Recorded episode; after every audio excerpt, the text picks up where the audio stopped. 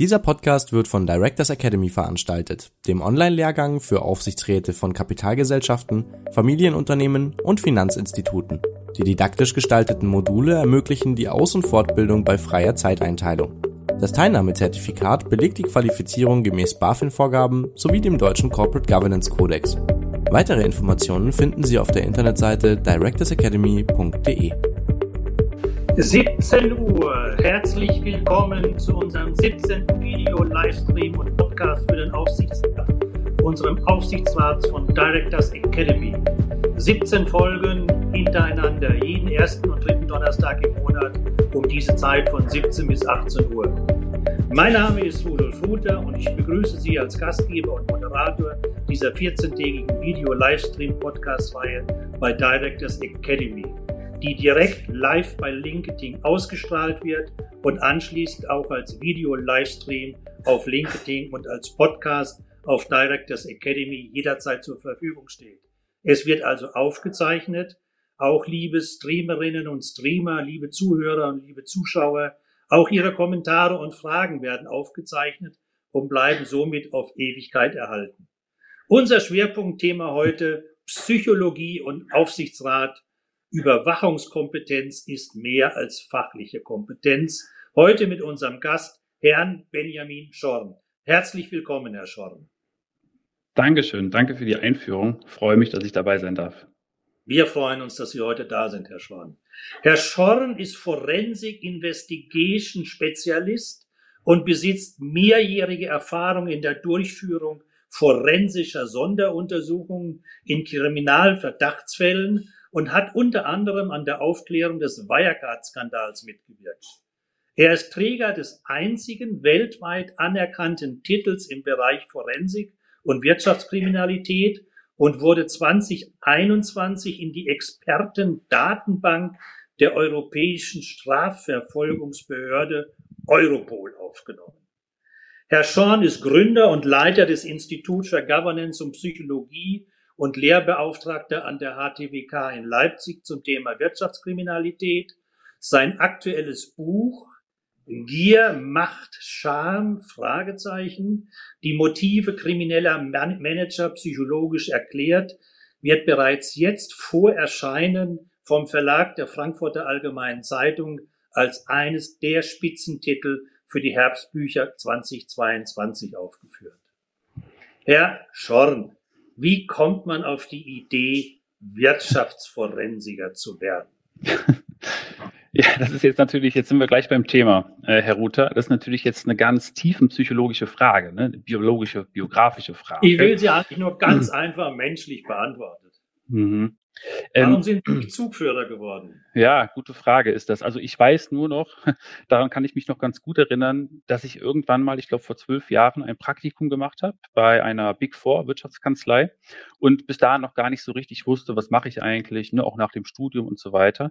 Und bin dort erstmalig mit dem Bereich Forensic Investigation in Berührung gekommen. Ich wusste ja überhaupt gar nicht, dass es den Bereich gibt, damals in den großen Kanzleien. Ähm, und hatte danach, als ich da diesen Vortrag gehört hatte von einem internen Mitarbeiter, ja, mehr oder weniger Blut geleckt und wollte dann unbedingt mal in diese Thematik einsteigen, weil ich ohnehin sehr stark an kriminologischen Themen, aber auch psychologischen Themen interessiert war und habe dann von da an auch immer versucht, mein Studium genau in diese Richtung auszurichten. Und im Endeffekt habe ich das auch getan. Der ja, Ergründung motivationspsychologischer Anreize für Wirtschaftsstraftäter sozusagen war dann so mein Kernschwerpunkt auch im Masterstudium, in der Masterarbeit. Und es hat mich so, die Faszination ja. hat mich nicht mehr losgelassen. Ne? Na, ist doch wunderbar, das ist doch schön. Menschen prägen Menschen, wenn sie das richtige Thema äh, angeschnitten haben und dann geht es vorwärts. Sie sind unter anderem auch Mitglied der Association of Certified Fraud Examiners, liebevoll ACFE genannt, und Experte in Befragungstechniken. Eigentlich müssten Sie heute die Fragen stellen und äh, ich die Antworten stottern, aber es machen heute umgekehrt. Aufsichtsräten wird oft empfohlen, führen und überwachen durch umfangreiches Nachfragen zu platzieren. Können Sie uns ein paar Standardmusterfragen geben, ohne Erläuterung und Erklärung, das machen wir ja später, die uns das Leben als Aufsichtsrat und Beirat eventuell leichter machen, beziehungsweise was sind einige klassischen falsche Fragen, mhm. die Aufsichtsräte äh, in der Regel vermeiden sollten? Mhm. Also es kommt so ein bisschen darauf an, äh, glaube ich, zunächst einmal, dass der Aufsichtsrat sich bewusst ist, welche Rolle er ausfüllt. Ne? Also es gibt ja heute verschiedene Ansprüche an den Aufsichtsrat, ob er jetzt der Sparringspartner ist, der Coach oder eben der Kontrolleur und so weiter. Also mitgestalten, kontrollieren, diese ganzen Aufgaben, die er hat. Da kommt es sicherlich auf den einzelnen Aspekt darauf an, welche Fragen man dann stellt. Ne? Ähm, viel wichtiger als die Fragestellung ist tatsächlich, aber das ist in Verhören so, also in Vernehmungen, gleichzeitig aber auch für jede Art der zwischenmenschlichen Kommunikation im Grunde genommen die eigene Haltung. Also nicht die Frage, die ich stelle, sondern die Haltung, die im Grunde genommen auf Kooperation und auf Wertschätzung fußt. Das ist genauso wie bei Verhören. Egal, was der Straftäter gemacht hat, egal wie schlimm die Straftat war, er hat es ja nicht mir persönlich getan und außerdem äh, kann ich ihn ja auch nicht verurteilen, sondern ich möchte ja Informationen gewinnen. Und das möchte der Aufsichtsrat ja in der Regel auch. Das heißt, da müssen wir so ein bisschen gucken, wie wir miteinander reden, anstatt welche Frage stellen wir jetzt genau.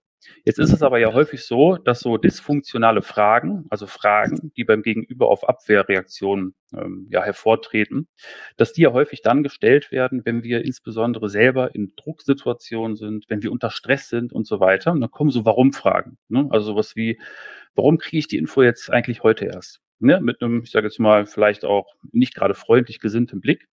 Und so Warum-Fragen, die stoßen regelmäßig auf Abwehrreaktionen beim Gegenüber, weil sie so ein bisschen mit der Vergangenheit des Elternhauses verknüpft sind, wenn die Eltern gesagt haben, warum hast du eigentlich dein Zimmer nicht aufgeräumt? Also Warum-Fragen ja. sollten wir beispielsweise vermeiden. Ne? Warum ist nicht gut?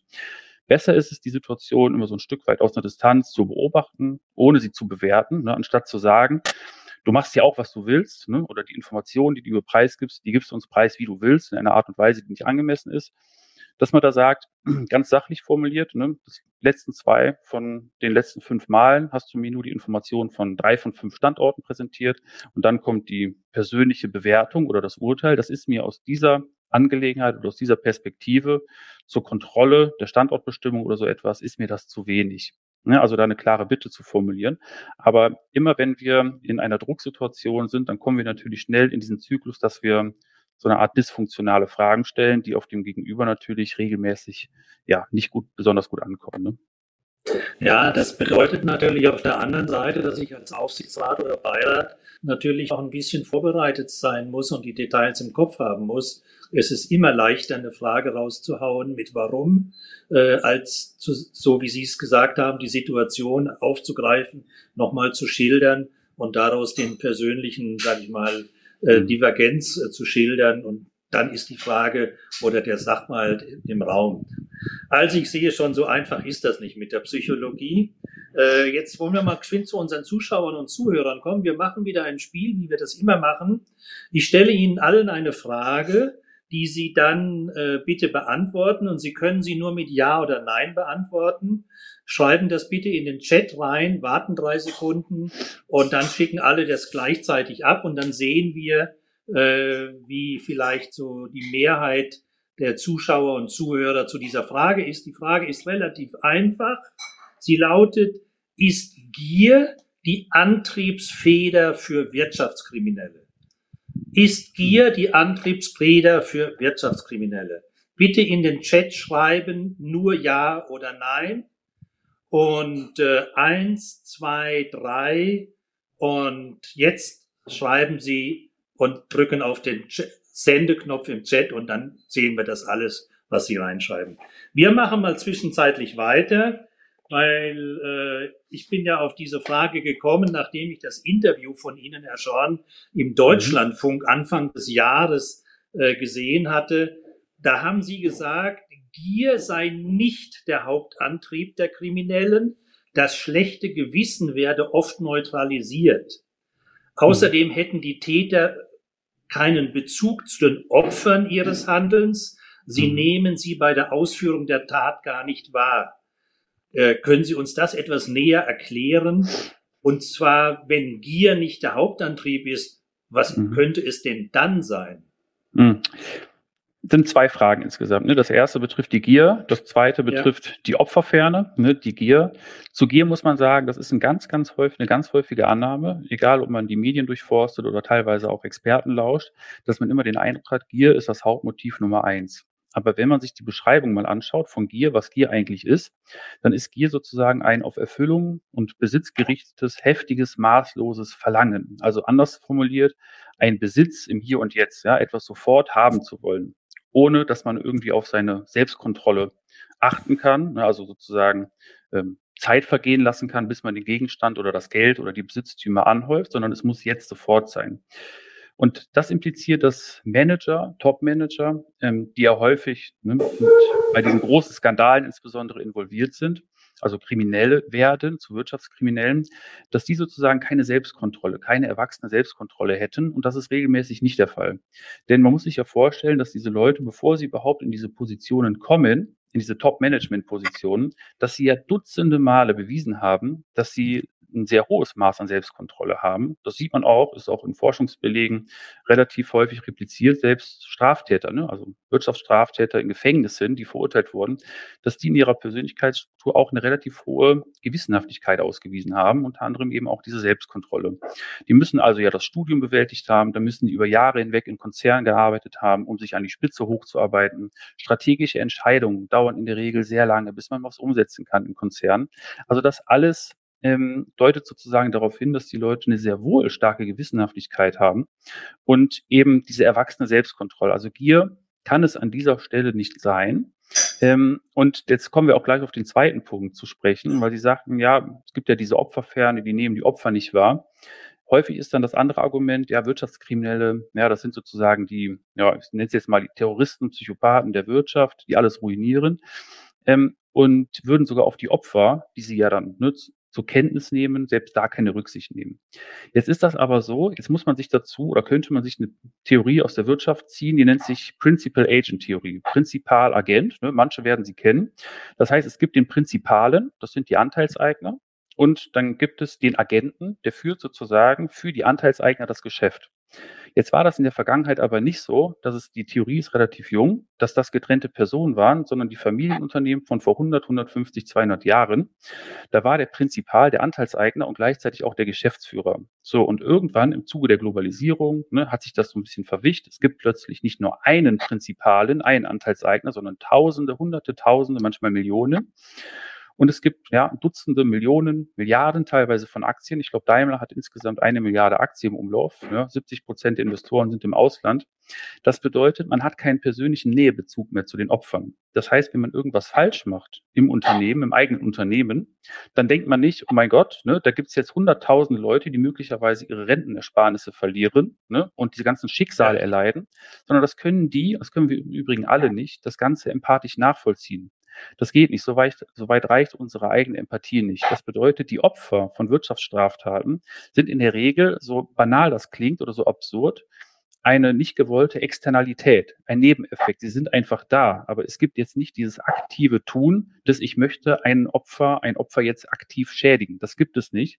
Das ist der große Unterschied zur Straßenkriminalität, ne? wo ich dann oder wenn ich eine Bank ausräube oder was auch immer, ja. ich muss den Leuten, denen ich da begegne, in die Augen schauen. Ich muss das Leid der Leute mit ertragen und ich muss sie verletzen und das Ganze empathisch nachempfinden. Ne? Also jemand, der jemand anderem gewalttätig schädigt, der geht auch selber aus dieser Gewalttat geschädigt hervor, denn er nimmt dieses Leid, er antizipiert dieses Leid des anderen im Grunde genommen aufgrund seiner Empathie.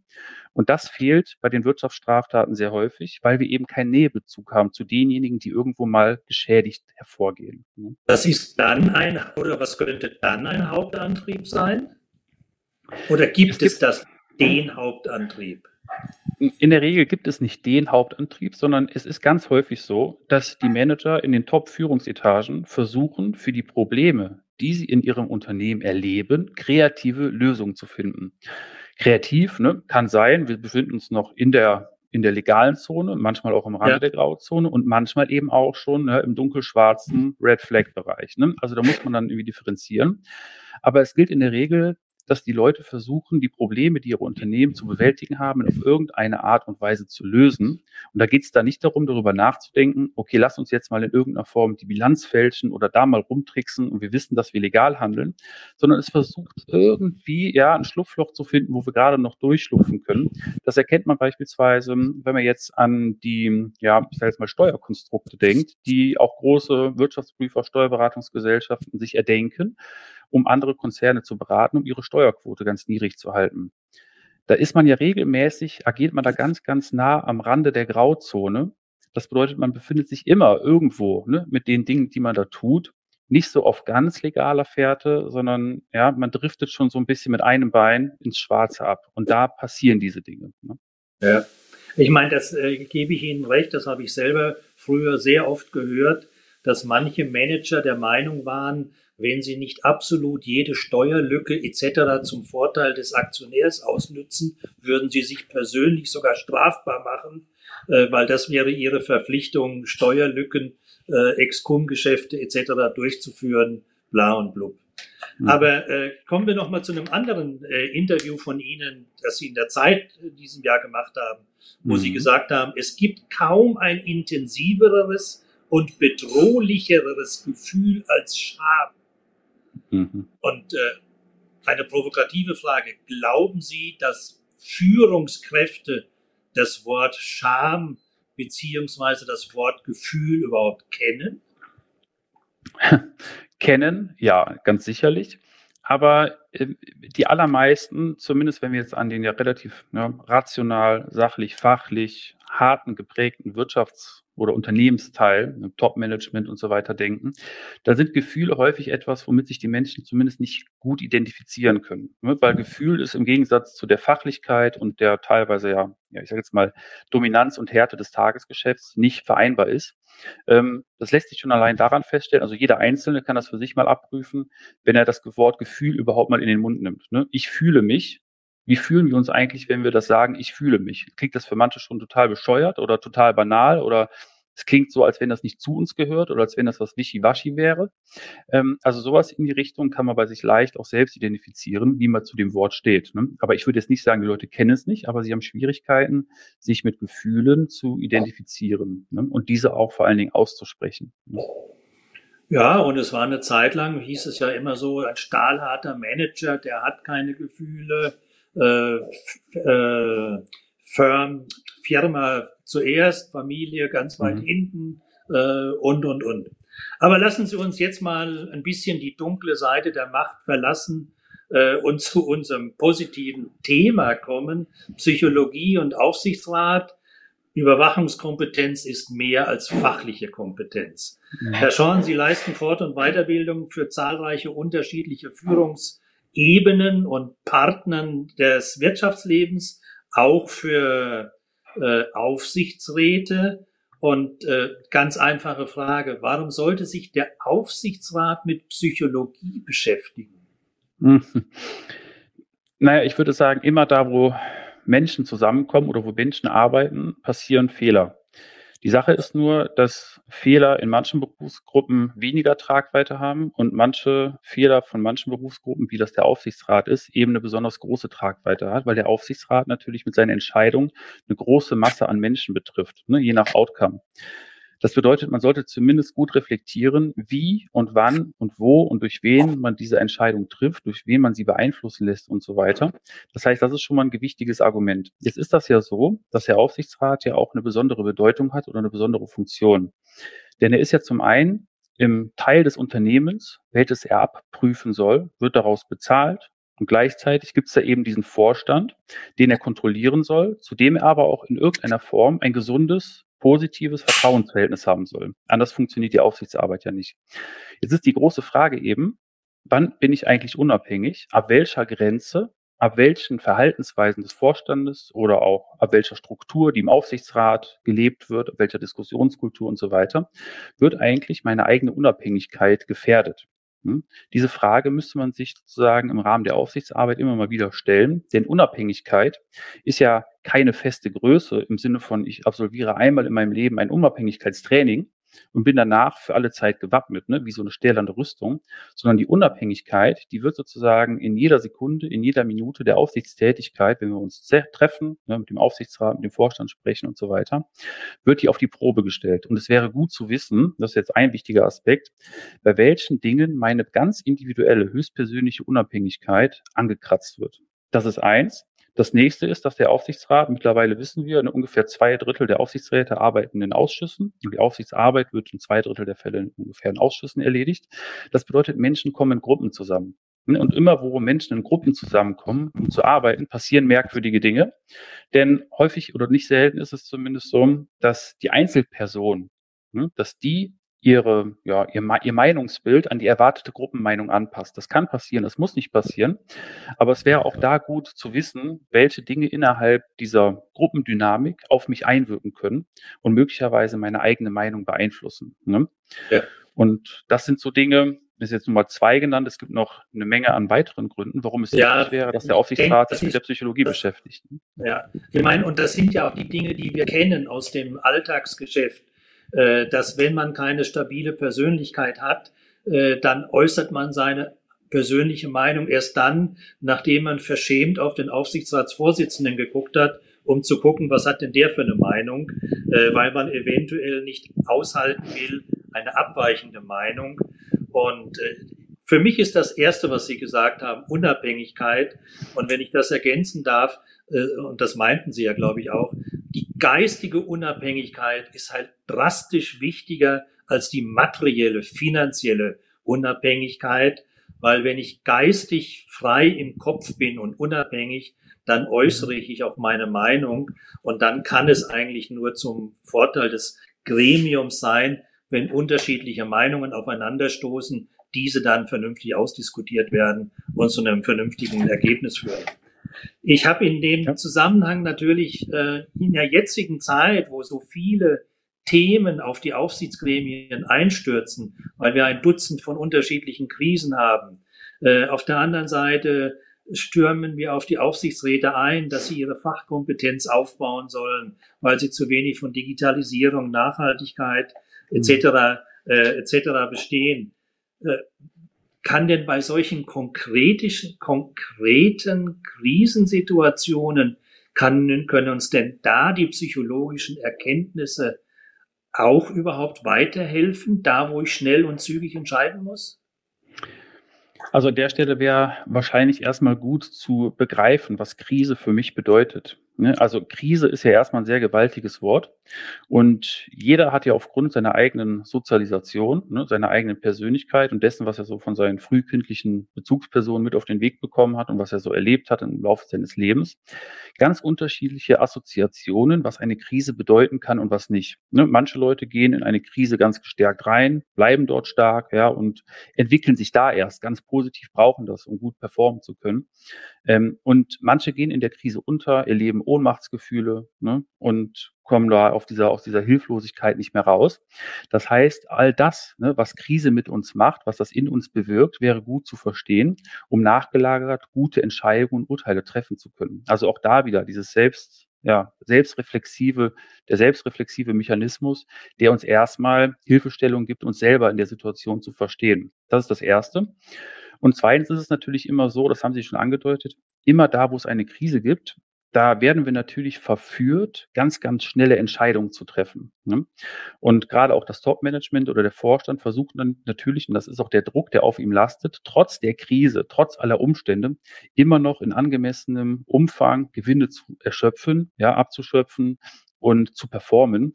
Das heißt, er lastet, da lastet auch ein gewisser Druck auf dem Vorstand. Und da gilt es nochmal genau hinzuschauen, welche Ideen der Vorstand entwickelt, um mit dieser Krise umzugehen und welche Reputationsschäden sich möglicherweise aus diesen kreativen Lösungen ergeben können. Ne? Ja.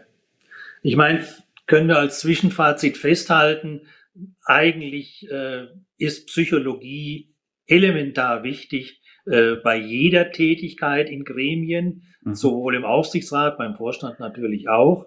Äh, egal, ob wir das wollen oder nicht, egal, ob wir es anwenden oder nicht, im schlimmsten Fall wenden wir es höchstens negativ an. Aber nochmal zurückzukommen äh, auf unseren zweite Tagline unseres heutigen Veranstaltung. Überwachungskompetenz ist nicht nur fachliche Kompetenz. Äh, lassen wir uns bevor wir zu der fachlichen Kompetenz kommen, äh, einfach mal zu, zu, dem Thema persönliche Kompetenz kommen, weil das prägt mhm. ja, ob ich nun die psychologischen Erkenntnisse richtig oder falsch anwende. Was ist denn für Sie der Unterschied zwischen Persönlichkeit und persönlichen Kompetenzen? Also persönliche Kompetenzen, damit meinen Sie wahrscheinlich jetzt das, was man im Volksmund so als Soft Skills versteht, oder? Genau. Konfliktfähigkeit, ja. Kommunikationsfähigkeit, mhm. Durchsetzungsfähigkeit. Mhm. mhm. Das ist für mich, möchte ich jetzt gar nicht als Unterschied begreifen, denn diese persönlichen Kompetenzen, die resultieren ja im Grunde genommen aus unserer Persönlichkeit. Ne? Also wenn ich jetzt, ähm, ich gebe jetzt mal ein plastisches Beispiel, irgendwann aus der, aus der Psychologie, aus der tiefen Psychologie, irgendwann in der Kindheit gelernt habe, dass ich sozusagen bin der Kleinere, bin ohnmächtig, kann das noch nicht. Ähm, und ich daraufhin ein Muster in mir aufgenommen habe, das mir sagt, ich rebelliere dagegen und stelle mich jetzt immer als groß, stark und dominant dar und so weiter dann kann es natürlich sein, aufgrund dieses Rebellionsmusters, dass ich im Laufe meiner Persönlichkeit, in meiner Persönlichkeitsentwicklung ein dominantes Muster entwickle, was es mir erlaubt, durchsetzungsfähig zu sein. Ne, das heißt, ja. die Persönlichkeit ist ein starker Prädikator dafür, welche persönlichen Kompetenzen ich entwickle.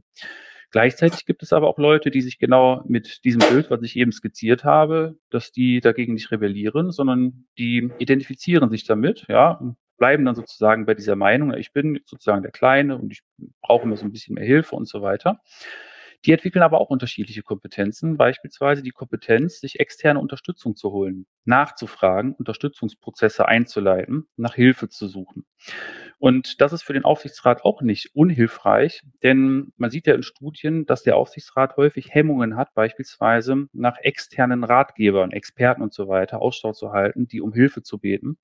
Ähm, um beispielsweise interne, interne Dinge, die man selber nicht klären kann, wo möglicherweise auch eine fachliche Kompetenz fehlt oder auch die Ressourcen nicht da sind, um die dann durch einen externen Experten klären zu lassen. Ne? Und auch da ist es hilfreich, diese Kompetenz der, der Hilfeeinholung, dass man die auch in sich erkennt oder zumindest reaktiviert. Ne?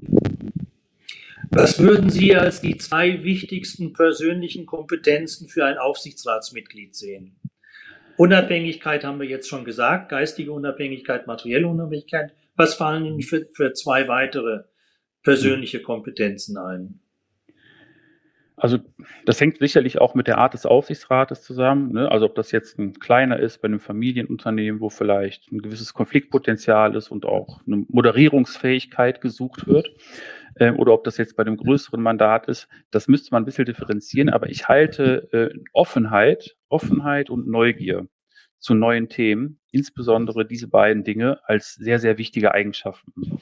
Ähm, denn klar, fachliche Kompetenz und so weiter ist ganz, ganz wichtig. Aber noch wichtiger ist es, wenn ich mich mit einem Thema nicht auskenne, dass ich den Mut und vor allen Dingen auch das intrinsische Interesse habe, bei diesen Themen nochmal nachzufragen, ne, nochmal nachzuhorchen, nochmal reinzugehen, mich vielleicht auch zu wehren und zu sagen, ich habe es noch nicht verstanden, möchte da jetzt bitte nochmal und nochmal, nochmal eine Erklärung haben. Ähm, und da wirklich ganz, ganz viel Neugierde gegenüber den Menschen, mit denen ich zusammenarbeite, da auch diese Offenheit gegenüber der Persönlichkeit der anderen, ne, dass man auch andere flexible Arbeitsstile zulässt und die nicht ja, ähm, abwertet in, der, in dem Zusammenhang. Das halte ich für ganz, ganz wichtige Bestandteile. Und dann gibt es noch zwei weitere. Das eine, würde ich sagen, ist so die Menschenkompetenz nach innen gerichtet, also sich selber und seine eigenen Bedürfnisse, ja, das Wort Gefühle, die eigenen Gefühle, das, was in einem vorgeht, auch bei Entscheidungen, wichtigen Entscheidungen, das zu reflektieren und die Menschenkompetenz an den anderen gerichtet, also an die Beziehung, dass ich verstehe, welchen Drücken, ne, welchen situativen Drücken unterliegt eigentlich jetzt so ein Vorstand, der Aufsichtsratsvorsitzende, mein Kollege im Gremium und so weiter. Ähm, was wird passieren, wenn der seine Meinung nicht durchdrückt? Wer wird den dafür loben? Wer wird den dafür tadeln? Was passiert dem? Das gibt uns ganz, ganz viel Aufschluss darüber, warum der sich in einer Situation, in der er sich für uns vielleicht ganz merkwürdig oder zu dominant oder zu ruppig oder auch zu zurückhaltend, wie auch immer verhält, gibt uns ganz viel Aufschluss darüber, über die Motive desjenigen. Wir können uns dann besser in die Lage dessen hineinversetzen, was derjenige wahrscheinlich gerade an Drücken erlebt und an Belastungen. Ne?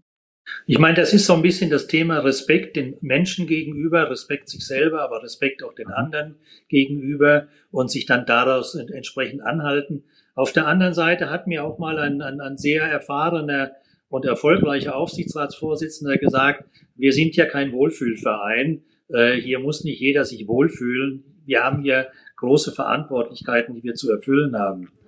Und bei ihrer ersten Kompetenz äh, hat mir sehr gut gefallen, das mit der Neugierigkeit, weil wer neugierig ist, ist vielleicht auch eher bereit, Innovationserfordernisse zu erkennen, sich auf disruptive äh, Situationen und Ereignisse einzustellen, als jemand, der, sage ich mal, nicht so neugierig ist.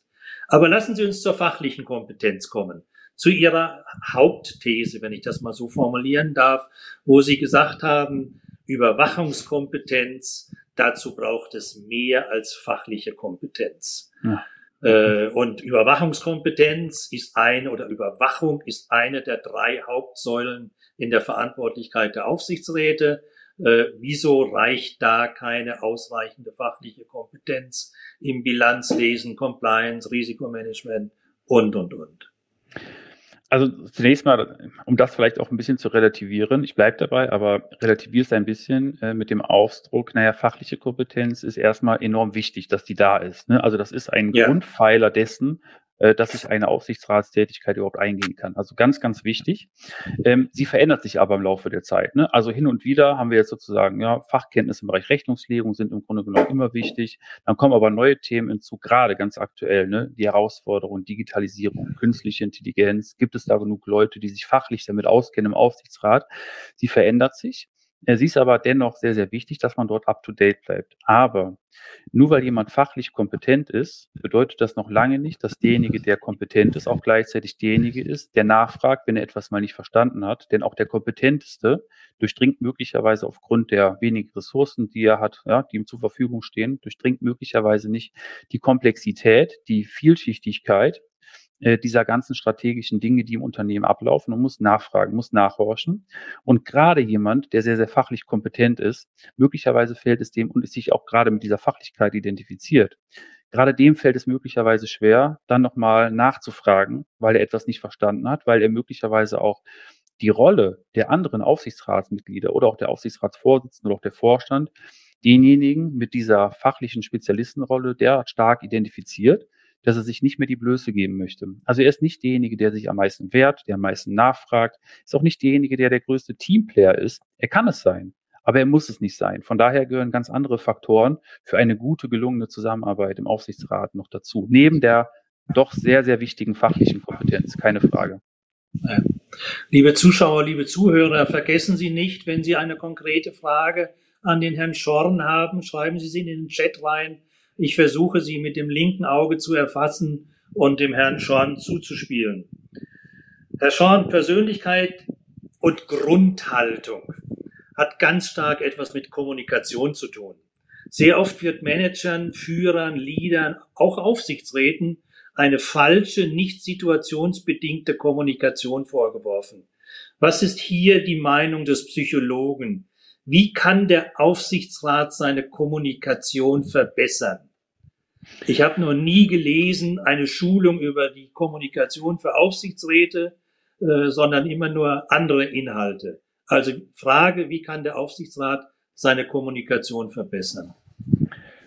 Vielleicht in erster Instanz, indem man sozusagen darüber spricht, wie man miteinander kommuniziert. Ne? Weil ich glaube, diese Sache bleibt wahrscheinlich häufig auf der Strecke sondern man findet sich in diesem Fachgremium zusammen und geht an die Arbeit, ohne möglicherweise mal auf diese Metaebene zu gehen und mal darüber zu sprechen, wie wir miteinander sprechen. Ne, das wäre so das Erste, sondern häufig ist das ja so, dass diese ganzen Bedürfnisse etwas unterm Teppich bleiben, beziehungsweise es gibt ja dieses Eisbergmodell, ne, wo sozusagen oben ist das, was man sieht von demjenigen, das Verhalten und alles, was drunter ist, sind so diese ganzen Bedürfnisse, die man hat und Gefühle. Äh, die Sache ist, je mehr unterm Berg bleibt ne, oder unter Wasser, ähm, je häufiger gibt es sozusagen die Möglichkeit für destruktive Inszenierungen. Ne, also wenn wir uns nicht unser Inneres nicht so ein Stück weit zumindest preisgeben, das, was in uns vorgeht, dann sorgt das häufig dafür, dass das irgendwann aus uns herausplatzt und dann nicht auf eine ja, kooperative, sondern auf eine eher konfrontative Art und Weise, die natürlich beim Gegenüber eher auf eine Abwehrreaktion stößt. Das heißt, da wäre es vielleicht wichtig, auch mal darüber zu sprechen, wie wollen wir das eigentlich machen hier miteinander? Wie gehen wir miteinander um? Was sind so Leitlinien für unsere Zusammenarbeit? Nicht nur fachlich, sondern eben auch auf einer ganz menschlichen Basis. Ne? Das wäre wahrscheinlich nicht schlecht. Das heißt, Kommunikation muss im Vorhinein geregelt und organisiert werden. Und manche Häuser machen das auch. Äh, sie machen das meistens mit der Überschrift Bericht und Reportingstrukturen etc. etc. Aber das ist ja auch eine Art der Kommunikation. Und es gibt ja auch in wichtigen Bereichen schon tatsächlich schriftliche Leitlinien. Wenn ich zum Beispiel daran denke, an die Leitlinien, die vor zwei, drei Jahren erlassen worden sind, äh, bezüglich der Kommunikation des Aufsichtsratsvorsitzenden äh, mit institutionellen Investoren. Darf der mit denen kommunizieren? Was darf er kommunizieren? Soll der Vorstand dabei sein? Und, und, und. Das ist, glaube ich, auf über 20 oder 25 Seiten sehr detailliert geregelt. Also mhm. halten wir fest, Kommunikation muss vorher ja diskutiert werden, auch wenn das für viele mhm. sich einfach zu banal anhört, äh, aber sicher richtig ist. Lassen Sie uns noch, noch mal darf ich noch einen, darf ich da ja, noch einen, ja. ein, ja. Ähm, Sie hatten gesagt, ne, es gibt keine Seminare dazu. Äh, wir haben gerade ganz aktuell ein Seminar dazu aufgesetzt. Ne? Kurzer ah, Entschuldigung. Hinweis. Ne, mit der, ist noch nicht so lange im Umlauf, aber mit der Dr. Carola Rinker, die Bilanzexpertin, mit der machen wir zusammen ein Seminar. Der wirksame oh, Aufsichtsrat nennt sich das. Im November findet das statt. Nutzt über ein, zwei Tage haben wir das jetzt angesetzt. Ähm, Bilanzanalyse trifft Psychologie, wo es genau auch um diese Themen geht. Also um eine Kombi-Veranstaltung von Bilanzanalyse und psychologischen ja, Themen. Ne? Wer Interesse hat, gerne eingeladen. Genau. Und äh, ich hätte das am Schluss gesagt, dann sage ich es an der Stelle, schauen Sie bitte alle auf die Homepage vom Herrn Schorn. Da finden Sie sehr viele andere weitere Lesefutterstellen und natürlich Hinweise auf unterschiedliche Fort- und Weiterbildung. Ich wollte nochmal auf das Thema Entscheidungen und Urteilen zurückzukommen, weil äh, wir sagen ja heute immer gerne, wir sind im Moment in der Situation des Managen, des Unvorstellbaren, des nicht Vorhergesehenen mit äh, manchmal zügigen Notwendigkeiten. Gibt es so etwas wie eine Psychologie von äh, Entscheidungen, Psychologie von Urteilen über Situationen? Da gibt es ein ganz großes Forschungsfeld dazu. Also manche Forscher widmen sich ihrem Leben nur dieser Frage. Ne? Also wie treffen wir eigentlich Entscheidungen?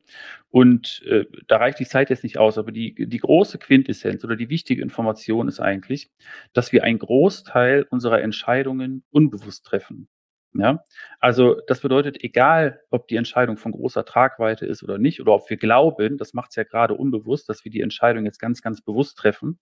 Wir treffen viele Dinge unbewusst und können uns nachher nicht mehr daran erinnern, dass uns vielleicht irgendwas dabei beeinflusst hat. Ähm, es gab ja vor einigen Jahren mal den äh, Theranos-Skandal ne, um die CEO Elizabeth Holmes, also Theranos, ne, ein Unternehmen aus dem Silicon ja. Valley was diese Bluttest, Blutanalyse-Testgeräte da entwickelt hatte, die dann bei jedermann zu Hause stehen sollten. Und das war natürlich ein großer Skandal und Betrug. Das hat alles nicht funktioniert. Und die hatten ja auch ein Board of Directors, ja, also im monistischen System der USA waren das ja beide zusammen, also ne, Vorstände, Aufsichtsräte sozusagen im Boardgremium. Und in diesem Board saßen ja keine inkompetenten Leute, sondern die waren alle sehr, sehr kompetent. Das waren teilweise ja, ehemalige Minister der USA, relativ hochrangig aufgehangen, starke Politiker, der Chemieprofessor, ein ganz bekannter Chemieprofessor von der Stanford-Universität, ähm, also der auf diesem ja, Biochemie äh, sehr, sehr begabt ist, sehr viel Forschung durchgeführt hat. Und jetzt war das so, dass dieser Betrug trotzdem stattgefunden hat. Und viele haben diese Elizabeth Holmes eben sehr, sehr stark hochgelobt. Ne? Ähm, und das lag sicherlich zum einen daran, das nennt sich dann der sogenannte Halo-Effekt. Vielleicht kennt ihn der ein oder andere. Halo nennt sich Heiligenschein ne, auf Deutsch.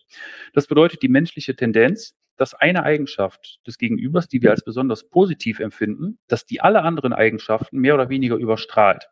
Und jetzt war das bei der Elizabeth Holmes so im Silicon Valley, dass die erstens einen Studienab Bruch hatte im Bereich Biochemie oder Biotechnologie, irgendwie so etwas.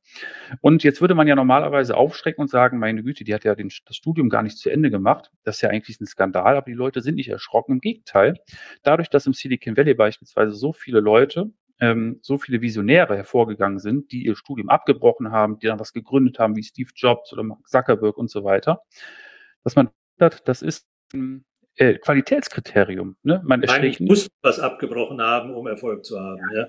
Mehr oder weniger, also eine unterscheinliche oder bescheinigte Genialität aufgrund dieses Merkmals. Was alles andere, ne, man muss sich vorstellen, das geht vielleicht im Bereich der IT, dass ich mir Programmieren zu Hause selbst beibringe, das klappt vielleicht noch und dann was entwickle und eine Plattform aufsetze wie Facebook. Aber in der Biochemie, in der Medizin, ne, da braucht man normalerweise ganz, ganz umfangreiche Forschungskenntnisse und auch jahrelange Forschung, bis man überhaupt irgendwas entwickelt. Das geht also in diesem Bereich gar nicht analog zur IT-Branche. Aber es ist niemand hellhörig geworden. Die Ausdrücke, die man in den ja, Newspapern da in den USA immer wahrgenommen hat, waren immer the next Steve Jobs. Ne? sowas wie die nächste große Visionär. Hängt das, hängt das vielleicht ein Stück weit damit zusammen? Ich habe noch das Bild von ja, gerade im Kopf von, von, den, von den Eisbergen, wo Sie sagen, man sieht immer nur so ein bisschen, also beim Eisberg ist das ein, äh, ein Elftel und das andere sieht man eigentlich nicht. Hängt das damit zusammen, äh, dass es schön wäre, wenn alle, die zusammen entscheiden, also ein Aufsichtsgremium, ein Vorstandsgremium, alle die gleiche Kultur, das gleiche Wertesystem, die gleiche Wertestruktur haben, dass wenn sie dann, wie Sie vorhin gesagt haben, äh, eigentlich unbewusst etwas mitentscheiden, äh, alle aus dem gleichen unbewussten Strukturen und Wertesystem heraus entscheiden? Würde das helfen? Also ist es sicherlich hilfreich, wenn man sich auf ein gemeinsames Wertesystem verständigt, ne? sowohl in der Kommunikation oder ganz generell in der, in der, Kultur, ganz allgemein, aus der dann ja auch die Kommunikation hervorgeht. Also das, das ganz sicher. Ähm, an der Unbewusstheit der Entscheidung rüttelt das allerdings nichts, denn man hat auch festgestellt, selbst wenn Leute in einer Gruppe sitzen, äh, die eigentlich alle ganz einzeln, Einzelpersonen, alle ganz fachlich kompetent sind ne, in ihrer Einzelfunktion, dass die dann aufgrund dieses, nennt sich dann Group Thinking Phänomens, ja, ihre eigene Meinung an die erwartete Gruppenmeinung anpassen, aufgrund dieses Konformitätsdrucks und dann ihre Entscheidung hin zur Gruppe führen und am Ende aber nicht mehr wissen, warum sie das gemacht haben. Ne? Da gibt es ganz, ganz viele Belege dazu. Das heißt, man und muss zunächst auch mal diese Dynamiken Geist, verstehen. Das würden dann auch geistig unabhängige Aufsichtsräte so machen, dass sie sich der Gruppe anpassen würden. Jetzt muss man jetzt, da muss man definieren, wer ist, was ist geistig unabhängig. Ne? Was bedeutet das? Geistig unabhängig würde jetzt für mich bedeuten, ich bin mir dessen, was in mir vorgeht, meine Dynamiken. Ne? Angenommen, ich bin jetzt jemand, der unheimlich harmoniebedürftig ist, der darauf aus ist, ich möchte jetzt in dieser Gruppe bitte keine Konflikte erleben, sondern ich möchte immer, dass alles gut geht und so weiter. Das heißt, dass dieserjenige sich seiner Harmoniebedürftigkeit in Gänze bewusst ist und auch allen anderen Dingen, die da so in seinem Unterbewusstsein schlummern und so weiter und dafür eine gewisse Sensibilität empfindet im Rahmen der Entscheidung, die dann auftaucht, er sich dieser bewusst machen kann und dann ein gutes und mehr oder minder, wenn es denn klappt, rationales Urteil fällt. Ne? Ein gut abgewogenes auf sachlicher Ebene, ohne diese, ja, ich sage jetzt mal, kindlichen Impulse teilweise, ohne die dann ähm, ganz außer Acht zu lassen. Ne? Aber das ist natürlich schon ein ganz großer Anspruch an, an, an diese Persönlichkeiten, dass sie diese Selbstreflexion ja permanent äh, durchführen und anwenden. Ich habe so ein bisschen das Gefühl, jawohl, Psychologie ist alles wichtig, erklärt auch viel, aber es ist eher so, es erklärt es im Nachhinein, ob es gut oder schlecht gegangen ist. Was nützt es uns, jetzt bleiben wir bei dem Beispiel von vorhin, wenn wir nicht den idealen Aufsichtsratsvorsitzenden haben, aber wir haben ihn äh, was nützt uns da noch die Psychologie als einfaches Aufsichtsratsmitglied? Ich habe die Frage habe ich nicht ganz verstanden. Wenn wir jetzt nicht den optimalen Aufsichtsratsvorsitzenden haben, oder was war die Frage? Man, man kann sie allgemeiner formulieren. Entscheidungen hängen doch sehr oft, wie Sie auch vorhin erwähnt hatten, von den jeweiligen Machtstrukturen ab, der mhm. Gruppendynamik und vielleicht auch der Vergangenheit, wie man bisher äh, entschieden hat. Aber auf alle Fälle wird es in der Regel sehr stark dominiert vom Aufsichtsratsvorsitzenden. Mhm, mh. Und äh, wenn ich jetzt hier jemanden habe, der nicht, wie wir ihn vorher ideal beschrieben haben, mit all den schönen, positiven persönlichen Kompetenzen ausgestattet ist, sondern ein paar auch negative hat, was nützt mir dann Psychologie als normales Aufsichtsratsmitglied? Ich, ich, mhm. ich kann ja nichts mehr ändern. Äh, viel nützt es, weil äh, ja, Sie haben recht. Also natürlich können wir an der anderen Person nichts ändern. Wir können die andere Person ohnehin nicht ändern. Das schaffen wir nicht, äh, weil wir können ja keine Veränderungsbereitschaft in jemandem äh, oder von jemandem erzwingen, der das nicht gerne möchte. Ne? Das heißt, da haben wir nur eine begrenzte Kompetenz. Aber wir können für uns selber einen guten Umgang mit selbst den schwierigsten Persönlichkeiten schaffen.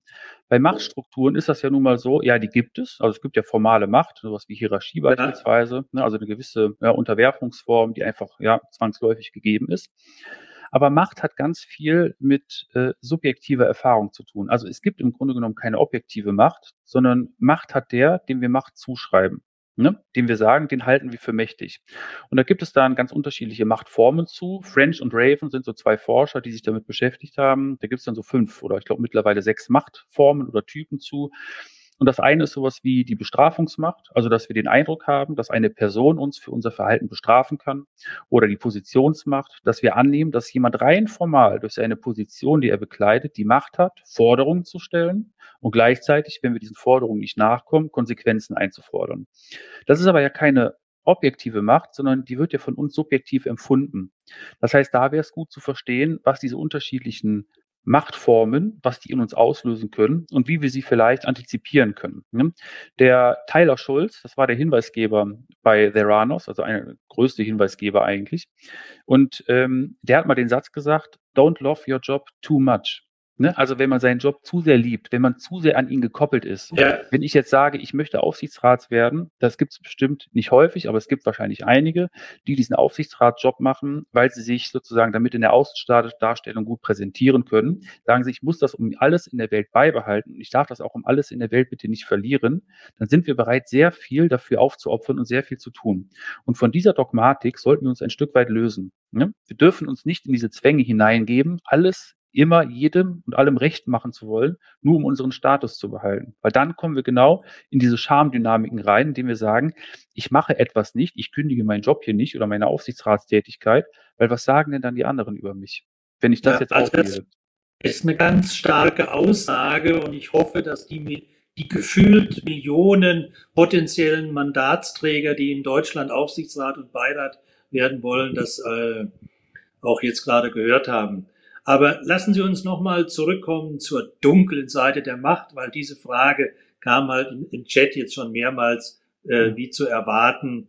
Äh, glauben Sie, dass der Aufsichtsrat, oder andersrum, wieso hat der, neutral formuliert, wieso hat der Aufsichtsrat von Wirecard die negativen Kräfte im Vorstand nicht gesehen? Also bisher ist mir trotz Untersuchungsausschuss und ja, Anklagen und so weiter nicht bekannt, dass es darauf zumindest in irgendeiner Form eine juristische Antwort gegeben hätte. Aber es ist ja nun mal so, dass, wenn ich mich recht erinnere, saßen da ja sehr über einen sehr langen Zeitraum, insbesondere drei Herren in diesem Aufsichtsrat. Ähm, und diese drei Herren waren meines Erachtens nach zumindest nicht fachlich ungeeignet. Im Gegenteil, das waren ja hochrangige Manager, Top-Berater. Äh, sowohl, alle einen tollen Lebenslauf. Ja? Einen tollen Lebenslauf. Also, also sicherlich hat es nicht an der fachlichen Kompetenz gemangelt, denn sowohl im Banking-Bereich als auch im Bereich Digitalisierung ne, und elektronischer, ja, ich sage jetzt mal, elektronischen Zahlungsverkehr waren das Leute, die da durchaus Ahnung hatten. Das heißt, daran kann es nicht gelegen haben.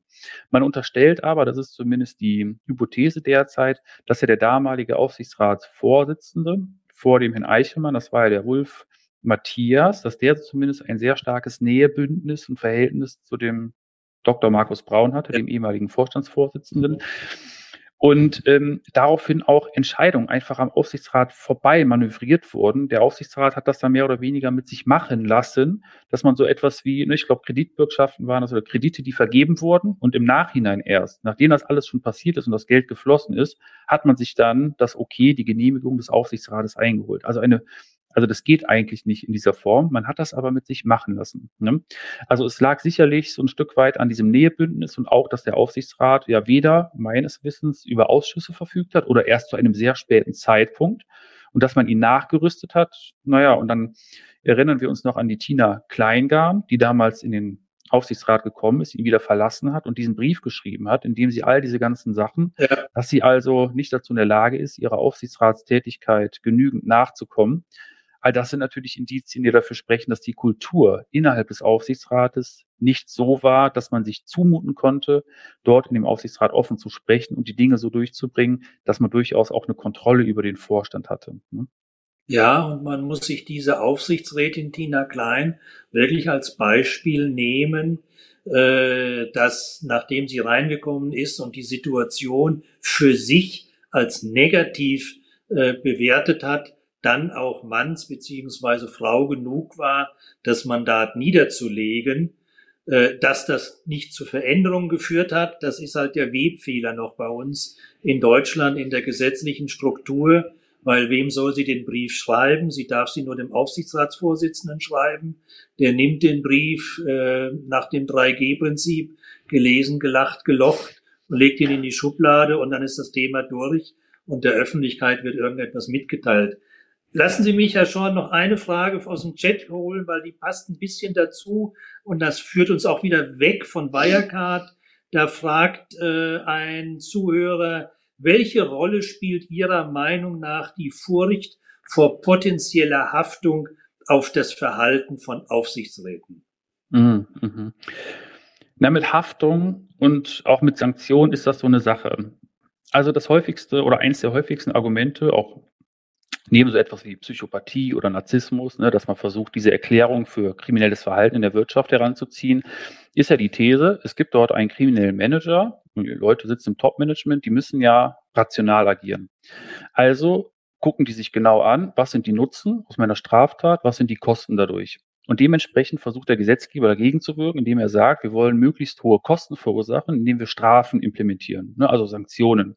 Das hat man ja jetzt auch im Wirtschaftsprüferbereich probiert, indem er da auch teilweise, ich glaube, die Sanktionshöhe vervierfacht hat, ne, bei ja. Ähm, ja, gewissen Fehlverhaltensformen. Und ähm, es ist aber ein Trugschluss anzunehmen, dass sich dadurch auch die Sensibilisierung der Wirtschaftsprüfer vervierfacht hat demgegenüber. Klar, die wissen, wir haften für etwas, wir können auch persönlich belangt werden, auch bei den Aufsichtsräten ist. Ne? Ähm, wir können in Haftung genommen werden, aber im Eifer des Tagesgeschäftes. Also wenn ich mir vorstelle, ich sitze jetzt dort ähm, in einem Gremium, dort wird etwas diskutiert, dort gibt es dann eine Meinung, die abgegeben werden soll. Ähm, der Vor Aufsichtsratsvorsitzende, der fragt also etwas ab, wie stehen Sie dazu? Ne, man merkt so langsam aber sicher, alle heben die Hand, ja, für mich passt das, für mich auch, aber man ist der Einzige, der da nicht so richtig mitgeht in der Sekunde, ja, wenn der Aufsichtsratsvorsitzende da vielleicht noch einen komischen Blick rüberwirft oder vielleicht etwas sagt, ja, müssen wir das jetzt wirklich nochmal diskutieren? Muss ich jetzt wirklich nochmal beim Urstamm anfangen? Das sind wir jetzt schon ein paar Mal durchgegangen.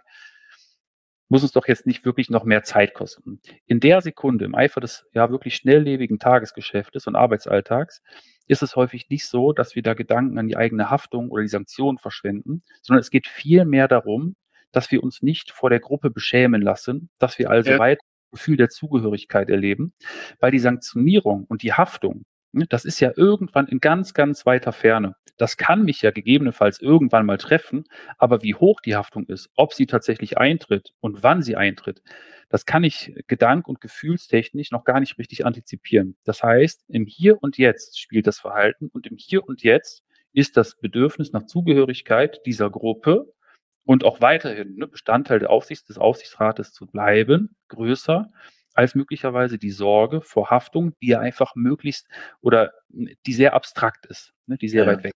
Und ich meine, an der Stelle helfen natürlich auch wieder, was wir vorhin gesagt haben, Kommunikationsregeln. Dazu gehören auch Entscheidungsregeln. Und wenn es normal ist, dass bei einer Entscheidung man nur eine Mehrheitsentscheidung braucht, und jemand, der sich enthält oder eine abweichende Meinung hat, nicht sanktioniert wird mit bösen Blicken oder mit sonstigen Dingen, äh, dann glaube ich, würden auch öfters die Leute mehr zu ihrem Rückgrat und zu ihrer eigenen Meinung stehen und äh, das zumindestens zu Protokoll geben, dass sie eine andere Meinung sind.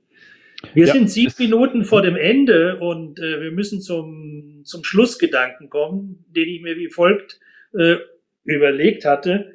Äh, wir hatten vor ungefähr vier Wochen Cybercrime als Hauptthema und da war mhm. natürlich die Frage, gibt es Wirecard 2.0? Was ist das unvorstellbar nächste?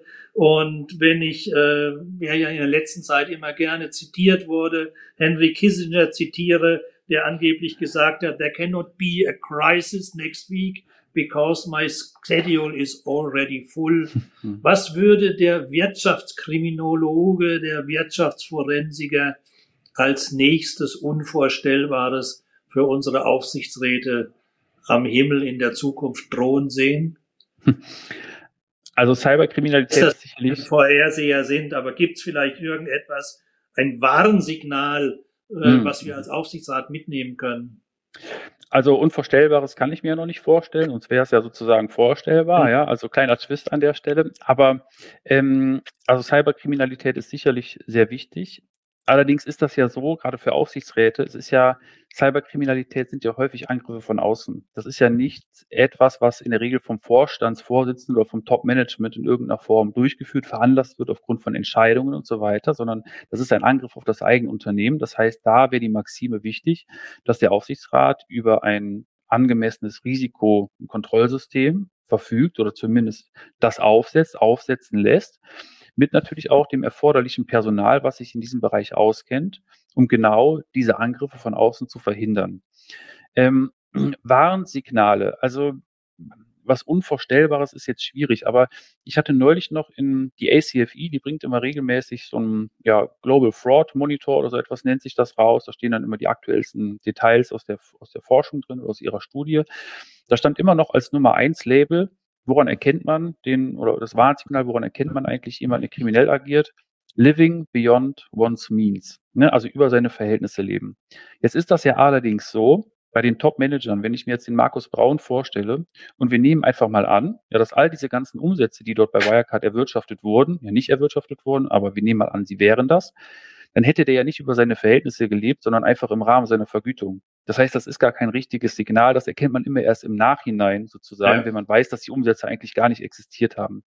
Aber worauf man als Aufsichtsrat, wenn man immer, worauf man achten kann, wo man hellhörig sein sollte, ist, wenn Entscheidungen besonders schnell durchgedrungen werden sollen wenn sie sozusagen, wenn es keine Zeit gibt, Dinge abzuwägen. Also nicht mal auch eine Stunde nochmal Überlegungszeit, sondern etwas kommt sofort rein, eine Ad-Hoc-Meldung, man muss es sofort bearbeiten.